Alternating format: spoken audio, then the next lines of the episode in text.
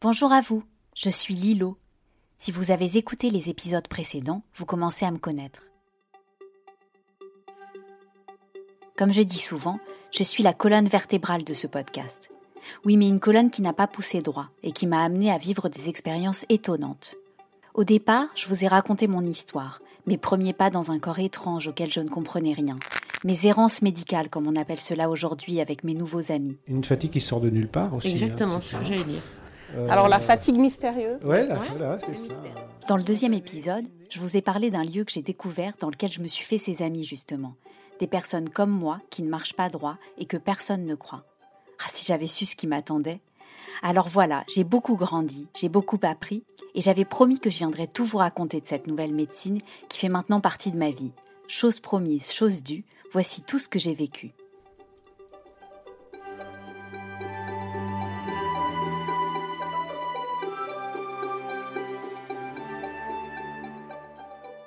Bienvenue dans Partenaires particuliers. À la manière d'un conte, ce podcast, soutenu par l'Agence régionale de santé, met en lumière les actions de soignants et de patients dans le cadre du projet Respire au sein de la PHP. Au cours des trois épisodes de Partenaires particuliers, Lilo et moi-même, Marjorie, allons vous faire découvrir l'éducation thérapeutique qui évolue tous les jours, partout en France. Épisode 3, le partenariat patient.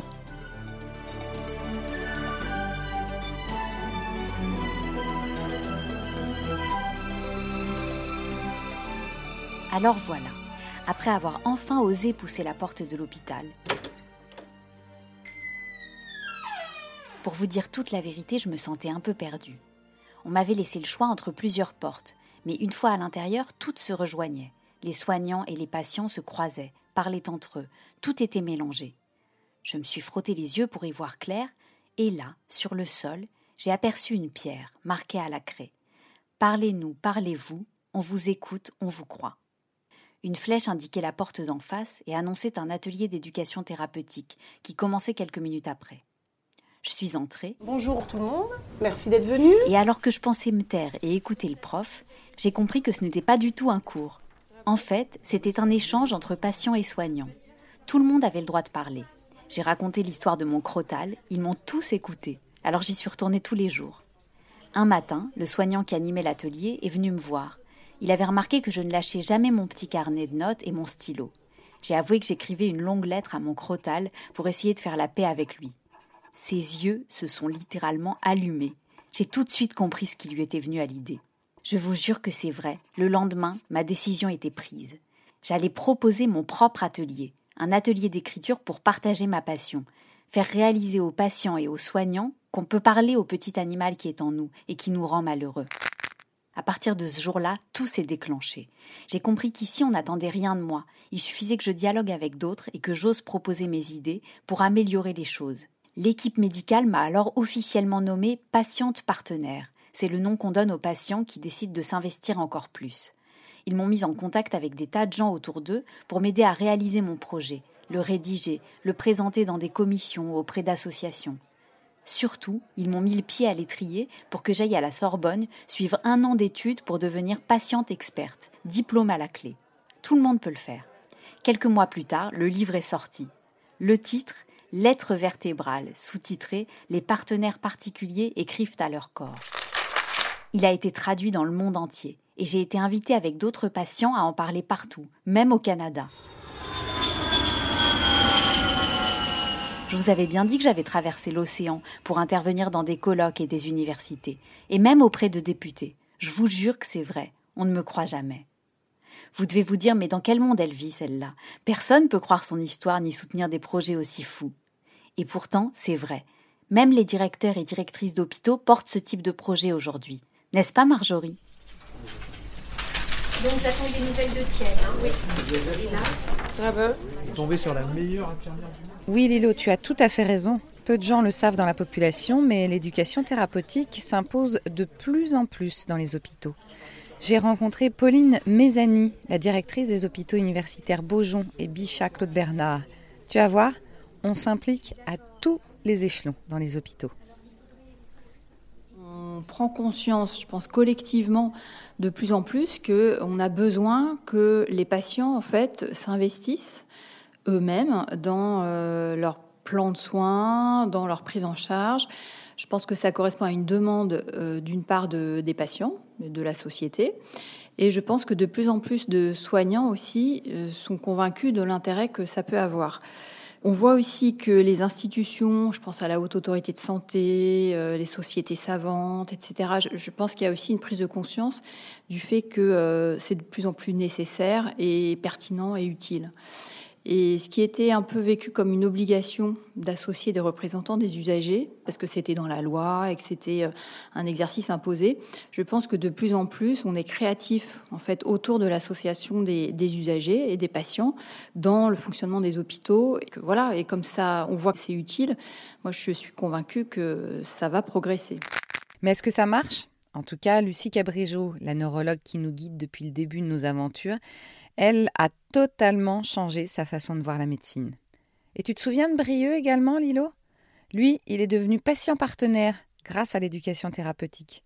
Écoute bien, l'éducation thérapeutique a changé leur vie à tous les deux. Aujourd'hui, les choses ont beaucoup changé. Beaucoup changé par rapport à, la pratique de la médecine d'il y, a 20 ans. Enfin, on revient à des choses, enfin, des, considérations. Euh, très large, hein, l'existence d'Internet, l'existence euh, de multiples informations qui peuvent diluer un peu la, parole du médecin qui avant était la seule qu'on puisse écouter et qu'on devait croire euh, quoi qu'il se passe. Donc euh, ça a eu des côtés sans doute négatifs, cette, cette, multiplicité d'informations parfois pas très sérieuses, mais ça a amené, c'est comme ça que je le vois, ça a amené les médecins à se dire, ben, c'est à nous peut-être d'aller au-devant des patients pour mieux les informer, mieux les comprendre et d'avoir une interaction avec eux pour, euh, bah, pour savoir ce qu'ils veulent entendre, ce dont ils ont envie de parler.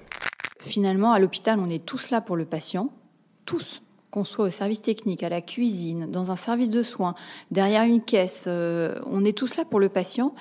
Et au final, quand on se dit qu'on va développer le partenariat avec le patient, tout le monde est embarqué et, tout le monde a envie de, progresser, d'être plus à l'écoute des attentes du patient et, mieux servir le patient. Je trouve qu'il y, a beaucoup de façons de développer le partenariat patient et de faire comprendre au patient qu'il a toute sa place euh, pour euh, euh, s'exprimer, faire valoir son point de vue et aussi travailler avec nous finalement, même s'il a toute sa légitimité, finalement, euh, on s'aperçoit qu'on a vite fait de perdre de vue cette évidence et cette légitimité-là. Donc il y a un énorme travail là-dessus. Parce qu'en fait, les professionnels, euh, les soignants, en fait, dans le service, ils ont beaucoup de choses à faire dans une journée.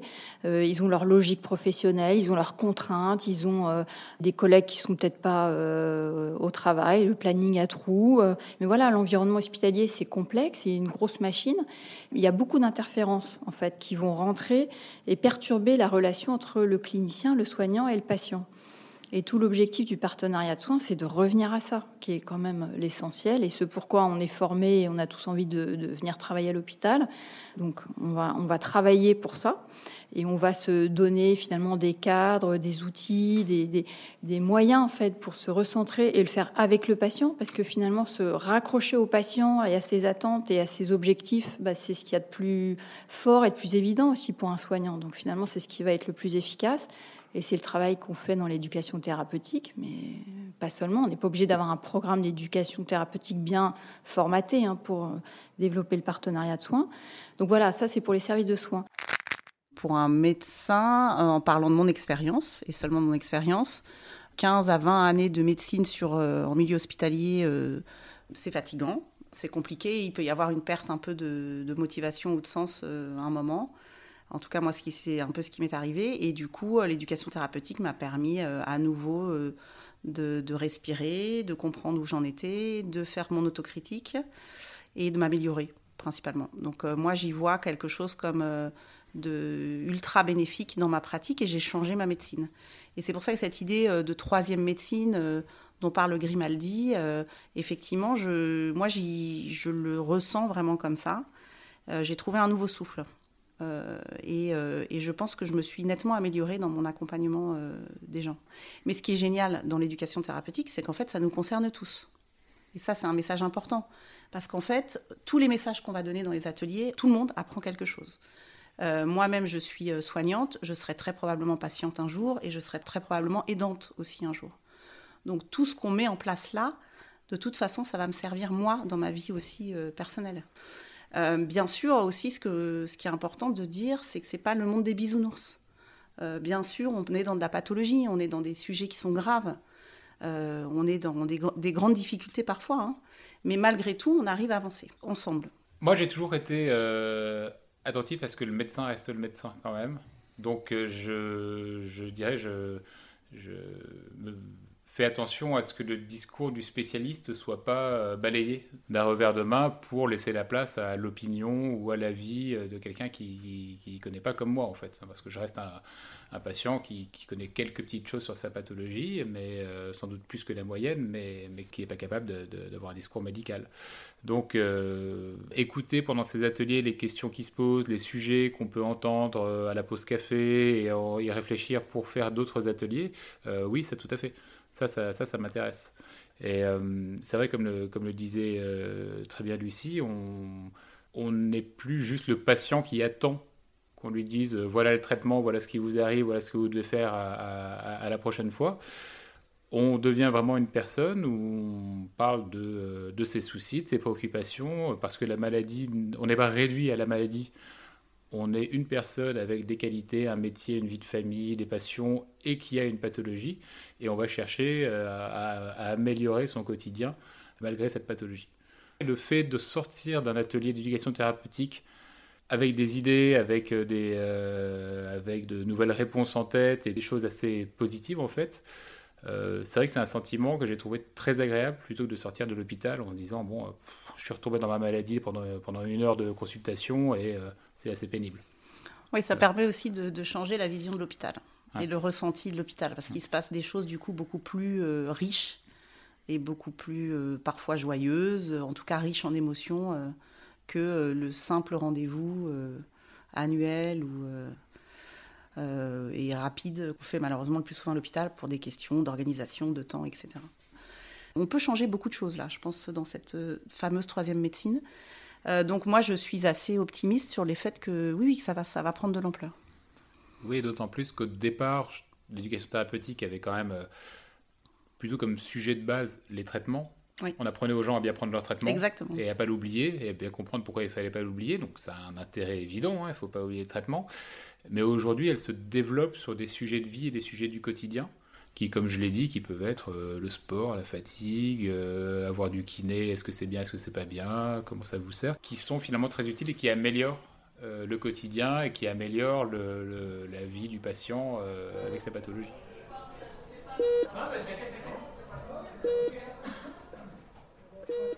Alors évidemment, Lilo, tu vas me dire comment concrètement tout un hôpital peut-il transformer l'expérience du patient en son sein?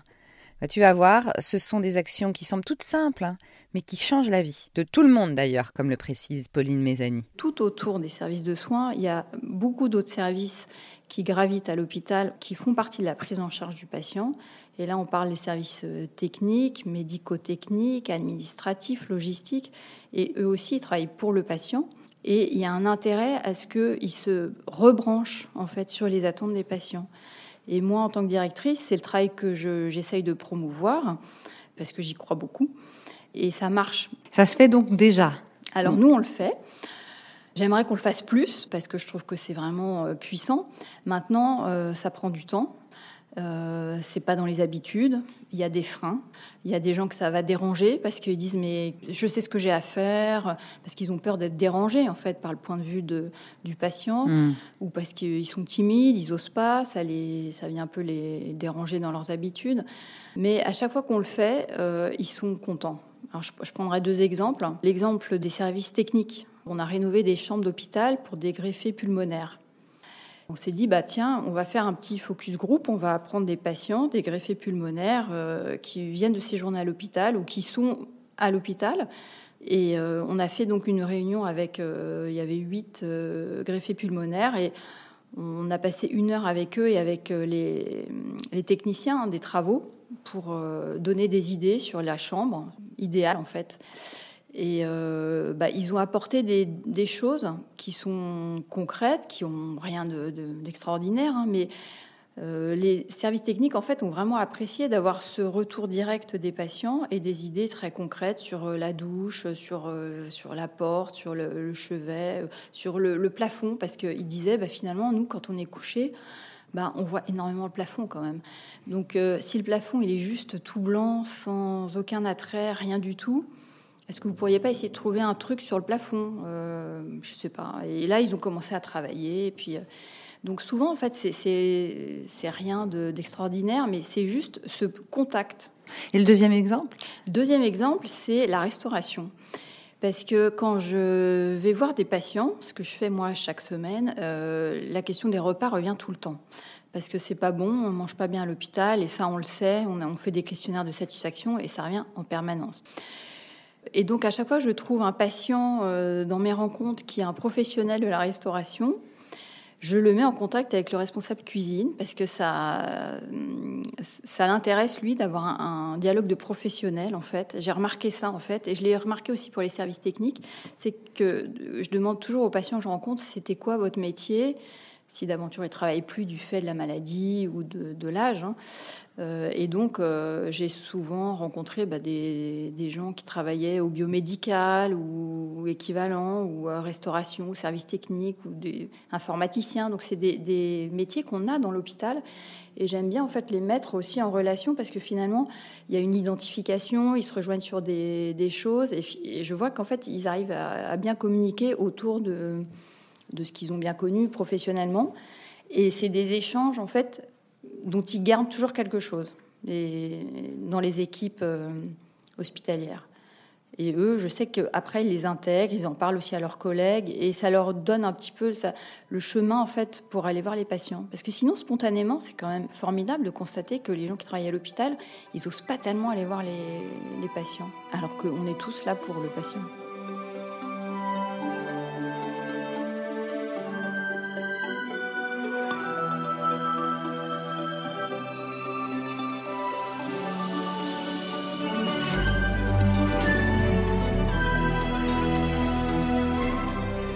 Lilo, cette nouvelle médecine commence à s'installer un peu partout dans le monde, mais particulièrement dans un pays où tu es allé d'ailleurs, au Canada. Là-bas, on ne parle pas d'éducation thérapeutique, mais de partenariat patient. Une réelle nouvelle organisation de la santé et des soins, une petite révolution. Écoute bien Marie-Pascale Paumet, une Française installée depuis très longtemps au Québec. Elle est médecin de santé publique, professeure à l'école de santé publique de l'Université de Montréal au département de gestion, évaluation et politique de santé. Elle a aussi une chaire en évaluation des technologies et des modalités de pointe au centre de recherche du CHUM et est aussi codirectrice au centre d'excellence sur le partenariat avec les patients et le public. C'est vraiment en 2010 que toute l'histoire a commencé avec Vincent Dumez, qui est un patient euh, atteint d'hémophile euh, et aussi qui a malheureusement euh, été dans l'histoire du, sang contaminé. Dans le cadre de ses études à l'Université de Montréal et plus particulièrement à HEC Montréal, faisait un devoir de maîtrise sur toute l'histoire du scandale du sang contaminé. Et dans ce cadre-là, il regardait un peu les mouvements sociaux qui avaient été mis en place et plus particulièrement le côté activiste des patients.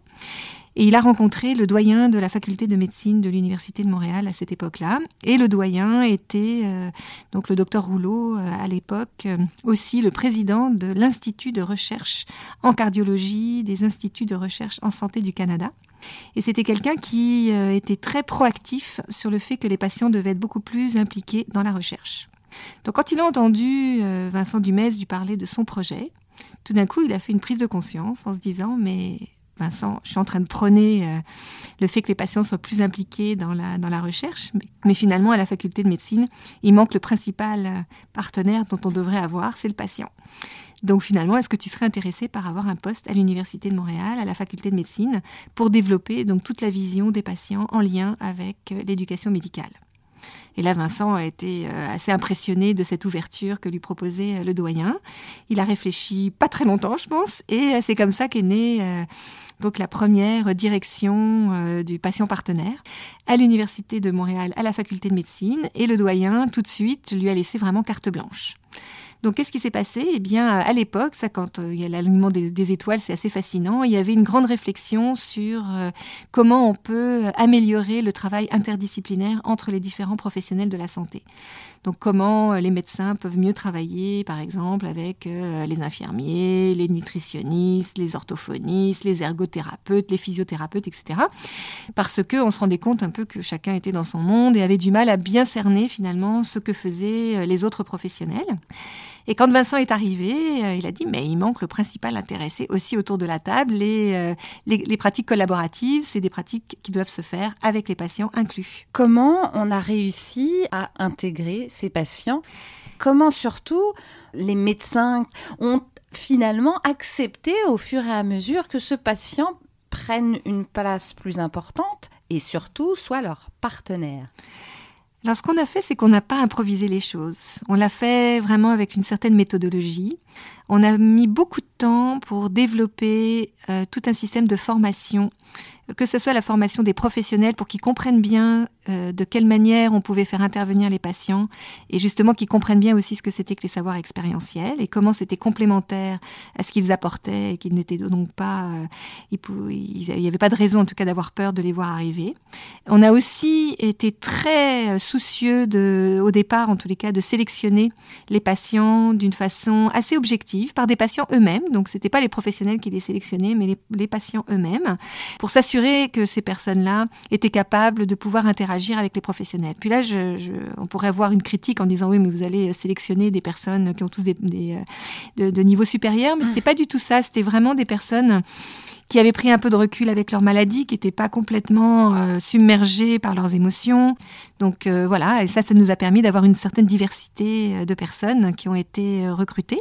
Et puis après, c'est des petits succès. Donc c'est de commencer avec justement dans les, dans les formations, de se rendre compte que finalement la présence des patients est très intéressante, que ça amène à des dimensions différentes que celles auxquelles on avait pensé. Puis par exemple dans un cours de diabétologie, d'avoir effectivement le côté, le problème de la maladie en tant que tel vu du côté médical et et ensuite de voir comment les patients au jour le jour finalement vivent ce genre de, problèmes de santé, quelles sont les stratégies qu'ils mettent en place, ben, ça rend le cours encore plus passionnant pour les étudiants, puis finalement pour les professionnels aussi.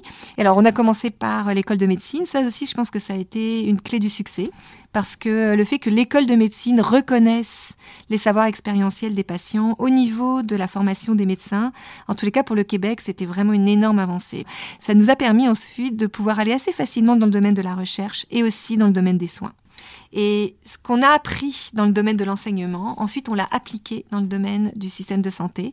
Donc à partir de là, ça nous a vraiment permis de pouvoir ouvrir le champ. Il y a eu tout un travail qui a été fait au niveau politique aussi, parce que simultanément, euh, on, s'est fait connaître aussi euh, auprès donc du ministère de la Santé.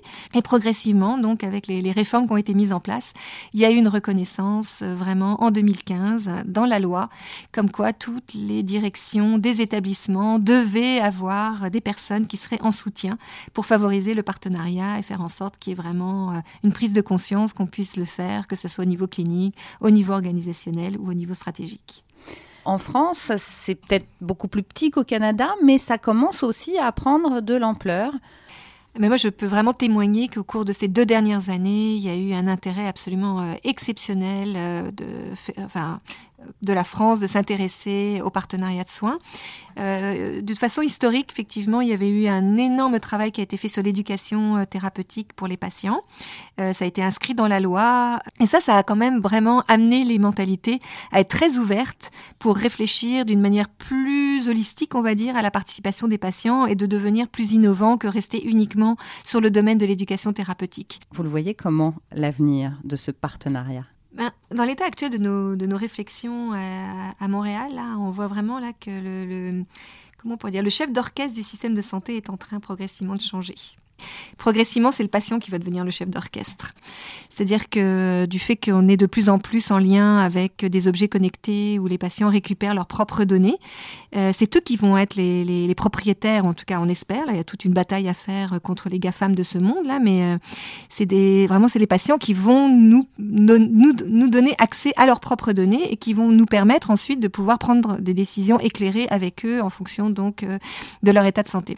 Donc à cause de ça, ça va nous, amener à faire en sorte que les patients vont aussi décider vers qui vont être orientées les données et euh, de quelle manière, évidemment, vont être utilisées les données. Donc, euh, jusqu'à présent, hein, comme vous savez, le pouvoir, c'est celui qui a les données. Donc, euh, si l'information est dans les mains des patients, c'est eux qui vont vraiment changer les relations de pouvoir pour les prochaines années.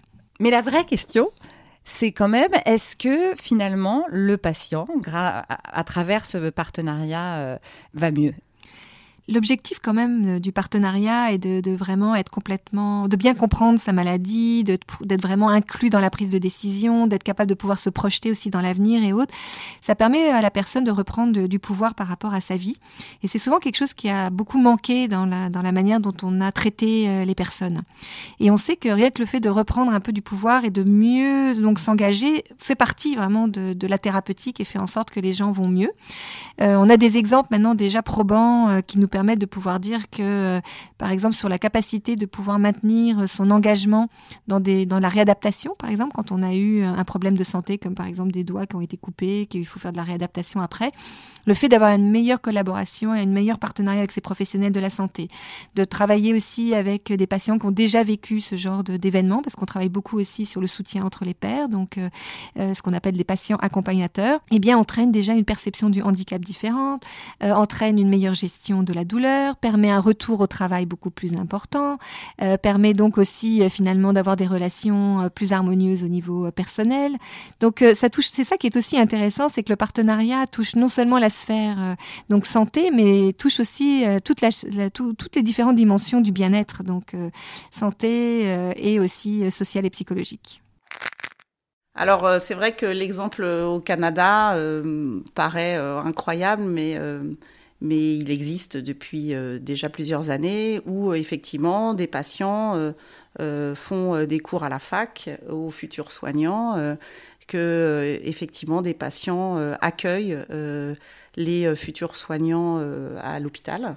Et ce sont les patients qui présentent l'hôpital aux futurs soignants. Donc c'est une démarche qui, paraît quand même, à la, fin, moi qui m'enthousiasme beaucoup, mais c'est vrai que le chemin est long. Euh, mais euh, je pense que, euh, en tout cas, en tout cas, oui, on va y arriver petit à petit. Il faut tendre vers ça, même si je, ne sais pas si tout ce qui est fait évidemment au Canada peut être transposable à ce, qu'on peut faire en France. C'est pas, pas non plus la question, mais, mais qu'on puisse changer la relation entre les soignants et les patients, ça j'en suis persuadée. Qu'on puisse améliorer les choses, oui.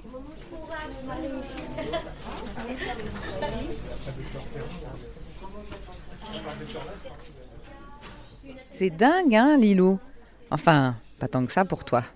Parce que toi aussi, tu as vécu une aventure incroyable depuis ta découverte de ce nouveau monde. Tu as même écrit un livre avec d'autres patients. Tu as voyagé partout et tu es désormais actrice de ta santé.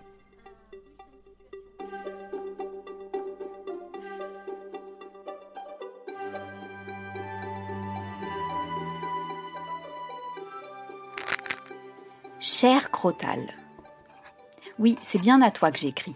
Quand j'étais petite, je n'osais pas te parler, j'osais à peine te toucher. On m'avait dit pourtant qu'il fallait que j'apprenne à vivre avec toi.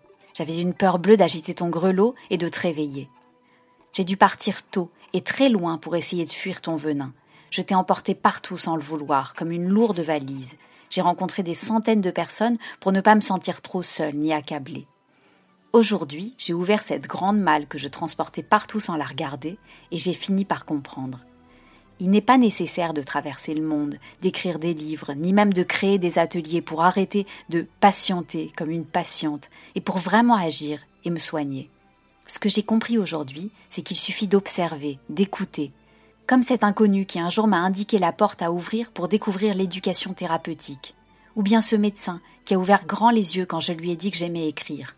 S'allumer, comme disent les Canadiens, voir ce qu'il y a au fond de notre boîte à trésors, cela peut passer par d'immenses actions ou par de toutes petites choses, des pierres et des ardoises marquées à la craie auxquelles on prête attention un jour sans savoir pourquoi. Tiens, regardez, en voilà une par terre à nouveau. Je la recueille comme toutes les autres et j'écris à l'attention de toutes et tous, partenaires particuliers, patients qui ne veulent plus patienter, soignants qui veulent s'améliorer. Il vous suffit d'ouvrir votre valise et de parler. Ça paraît simple, je suis bien d'accord avec vous. Et pourtant, les meilleures idées viennent des patients. Je vous jure que c'est vrai. une production Double Monde pour la PHP.